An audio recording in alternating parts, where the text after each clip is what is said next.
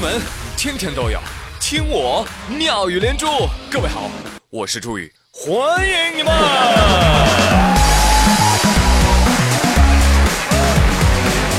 谢谢谢谢谢谢大家的光临。今天呢，车没油了啊，我去加油站呢加了个油。哎，我发现啊，如果加油站的工作人员在给你开始加油之前，按照流程走到你的车后，假装看了一眼排气管，然后用医生通知癌症患者家属的表情通知你：先生您好，刚刚我观察了一下，发现您的车已经严重积碳了，急需添加燃油宝来挽救。如果你听到了这句话，请您放心加油，这一定是一家正规的中石化加油站。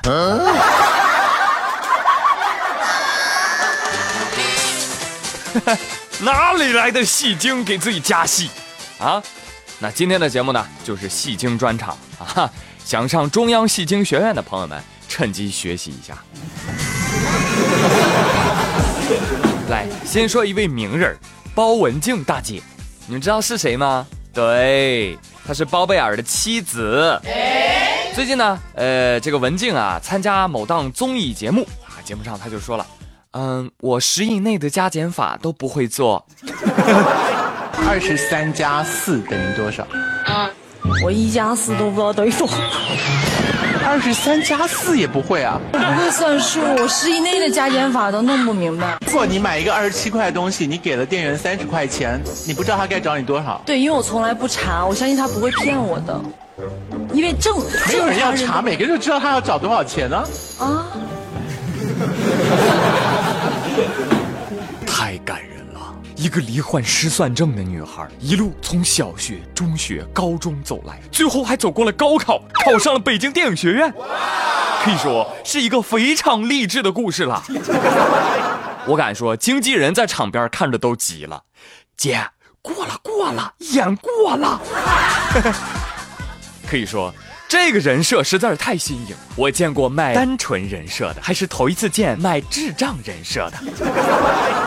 有网友说：“哎，有些人啊，就是不明白蠢萌和弱智是两回事呀。”你真聪明。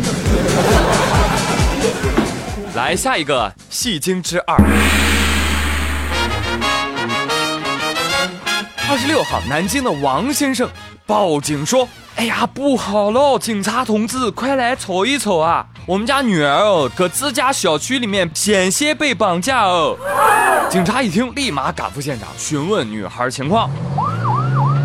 小姑娘啊，你来仔细说一说当时被绑架的情况。小姑娘说：“啊，是这个样子的，当时有一个嗯男的，然后用那个右手扛着我。他是怎么扛你的？”呃，当时我的脚在后面，头在前面，他这样扛着我。民警一听，不对呀，这动作也太别扭了吧？如果你是用右手扛人，是吧？你肯定是抱着腿，所以呢，这个脚应该是在人的前面，头是应该在人的后面。而小姑娘说的恰恰相反，哈，这个是怎么包的呢？很高难度啊！所以紧接着警察就调了下监控，发现啊，这个小姑娘啊。独自在小区的垃圾桶旁徘徊，看了半天也没人来绑架她。随后呢，就看这个小孩啊，从书包里拿出书啊，就往垃圾桶里扔。最终，女孩承认撒谎了。到底怎么个情况？跟我们说吧。我们都已经看了视频了。小女孩，嗯，我当时懵了，我也不知道怎么回事儿，我就觉得有人绑我。嗨，说实话吧，是不是为了逃课呀？啊，可能是吧。哎呀，这比我们当年逃课的理由高级多了啊！真是后生可畏啊！想当年我们班有个逃课大王，他是怎么逃课的呢？他问老师：“老师，我能上厕所吗？”可以去上厕所。于是他就回家了。第二天老师问他：“我站起来，你不是上厕所吗？啊，怎么回家了呢？”老师。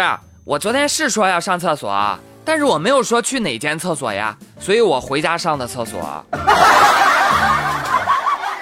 孩子天赋不错啊，还是他爸妈呀，这以后补习班啊可以多报一门表演课嘛，对吧？那同样要好好补习的，还有接下来的这位老大爷。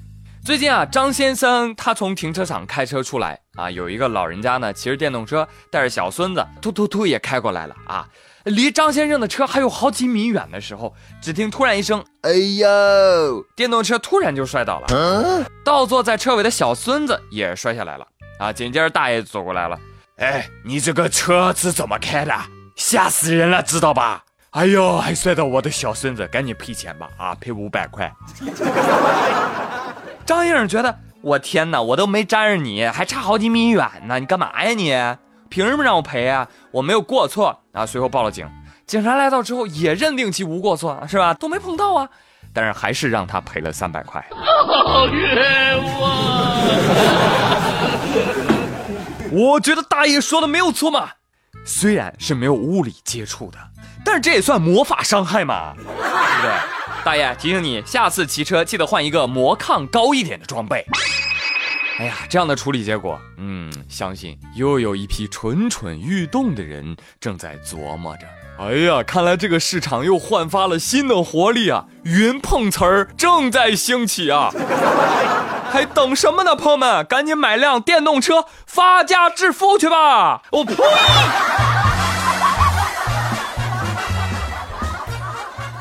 继续来说，戏精之三。杭州有一位小杨，二十一岁，有前科，沉迷上网无法自拔，且无经济来源。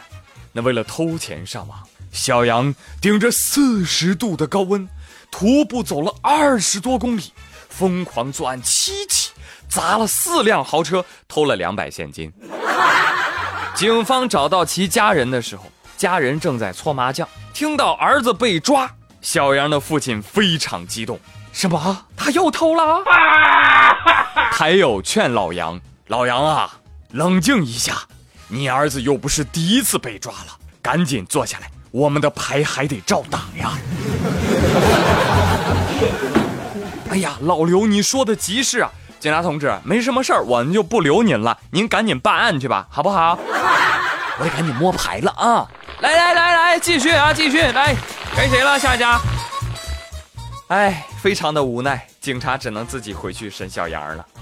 警察问：“呃，小杨啊，是什么驱使你在四十度的高温下仍然坚持工作？”小杨说：“是贫穷。”是呀，四十度的高温，走了二十公里，作案七起，砸了四辆豪车，偷了两百现金。小伙子，你还不如回家陪你爸妈搓麻将呢，是不是啊？回家的时候顺便代问老杨好啊，老杨这个家庭教育啊，哎呀，很是新颖啊，宁肯打麻将都不打儿子，可以说是很疼孩子的家长了，是吧？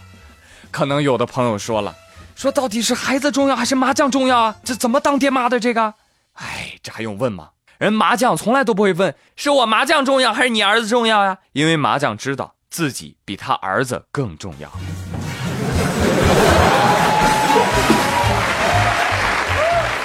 好嘞，朋友们，今天妙连珠就说这么多，我是朱宇，感谢收听，明天再会喽，拜拜。